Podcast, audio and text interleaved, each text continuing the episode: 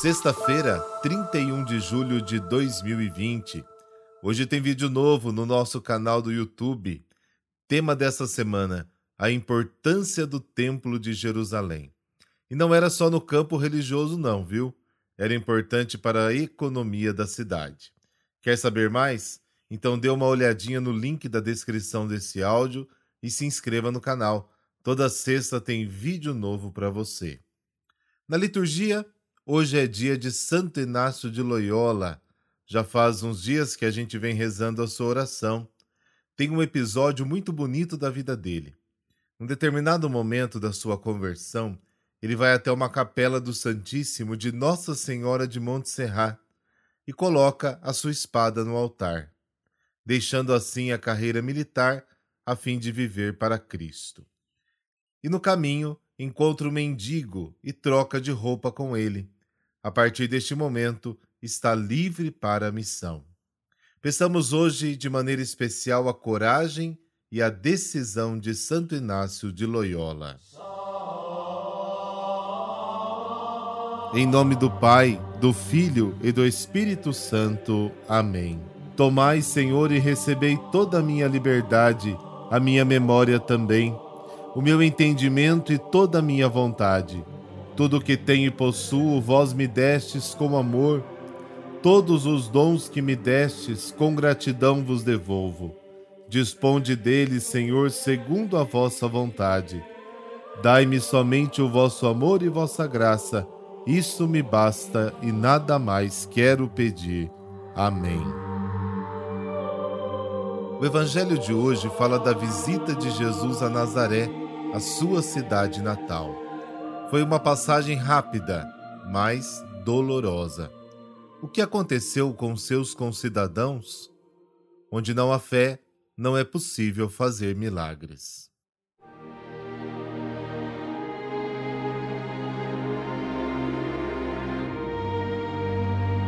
Mateus capítulo 13, versículos de 54 a 58. Naquele tempo, dirigindo-se para sua terra, Jesus ensinava na sinagoga, de modo que ficavam admirados e diziam: De onde lhe vem essa sabedoria e esses milagres? Não é ele o filho do carpinteiro?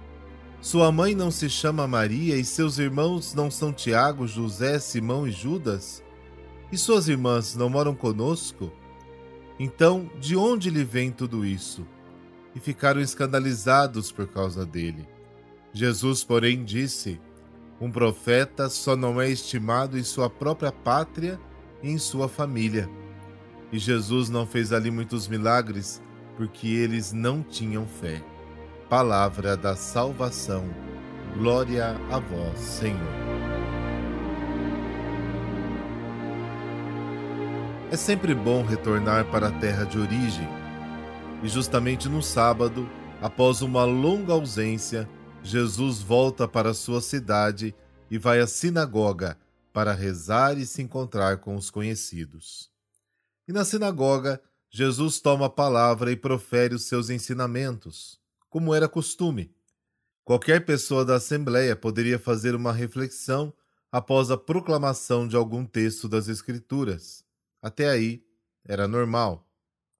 A questão é que as pessoas que o ouviram ficaram admiradas, mas não entenderam muito bem o que Jesus queria dizer. Aliás, na visão deles, aquele menino que todo mundo viu crescer estava muito estranho.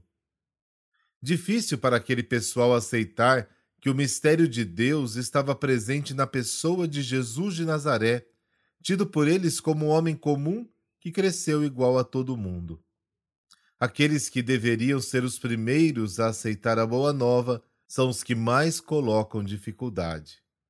As tensões não são apenas com os de fora, mas também com os familiares e habitantes de Nazaré. Não aceitam porque não conseguem entender o mistério que cerca a pessoa de Jesus. Para eles, difícil de acreditar. Mas Jesus sabe muito bem que santo de casa não faz milagre. De fato, onde não há abertura de coração, praticamente não se pode fazer nada. O próprio Jesus fica sem ação e surpreso com a falta de fé deles. Os parentes próximos, chamados de irmãos e irmãs de Jesus, têm grande dificuldade em assumir na própria vida o messianismo dele.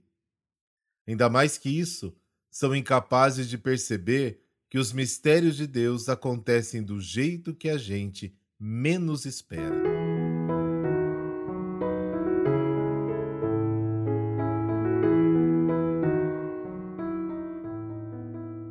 E damos voz à imitação de Cristo, abre aspas. Que importam a opinião dos intelectuais? Delas o Verbo eterno nos liberta este Verbo único se manifesta na unidade de todas as coisas. É o princípio que nos fala. Sem Jesus, nada se compreende ou se aprecia corretamente. Todo aquele que vive na unidade, percebido em todas as coisas, permanece em paz, fixos em Deus. Ó Deus, verdade, faze-me estar unido contigo num laço de amor perpétuo Canso-me de ler e ouvir tantas coisas, quando tu és tudo o que eu desejo e quero. Diante de ti, calem-se os doutores, silenciem todas as criaturas. Fala-me tu somente. Fecha aspas. Deus te abençoe, em nome do Pai, do Filho e do Espírito Santo. Amém.